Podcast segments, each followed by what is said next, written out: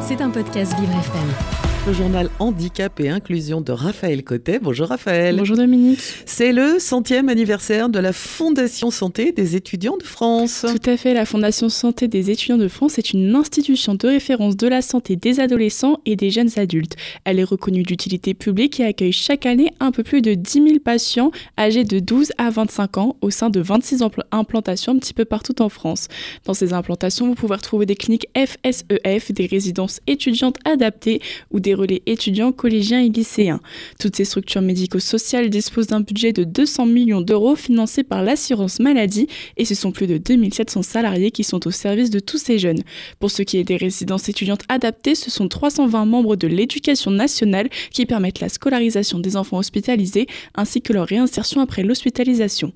Et Raphaël, quels ont été les projets de 2023 de la F SEF. Cette année, la FSEF e a lancé un projet d'institution de référence de la santé des adolescents et des jeunes adultes. Ce projet, il se fera sur 5 ans et il est basé sur 5 grandes missions.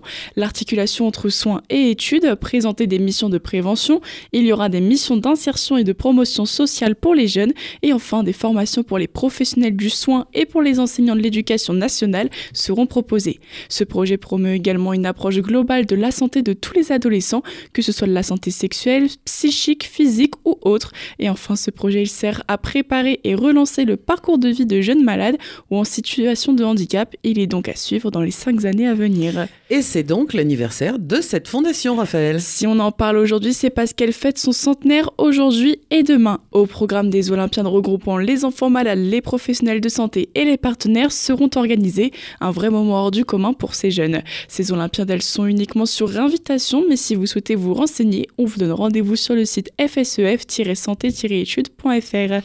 Et puis, il y a la Fête des Lumières à Lyon qui prend une nouvelle tournure. C'est ça, à Lyon, le Festival des Lumières a lieu du 14 au 30 décembre. Cette année, pour la première fois, le spectacle Son et Lumière à la basilique de Fourvière sera accessible à tous.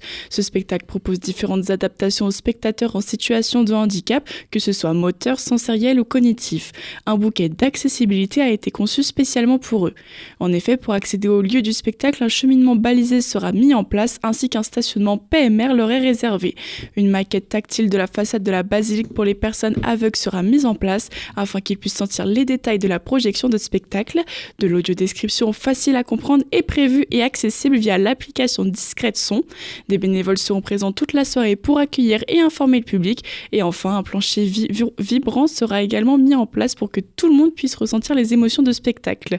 C'est donc une avancée très impressionnante pour ces personnes en situation de handicap et qui aura probablement un effet boule de neige pour tous les autres spectacles de la région Auvergne-Rhône-Alpes. Ben, on espère que même pour tous les spectacles de la France. C'est ça. encore l'idéal.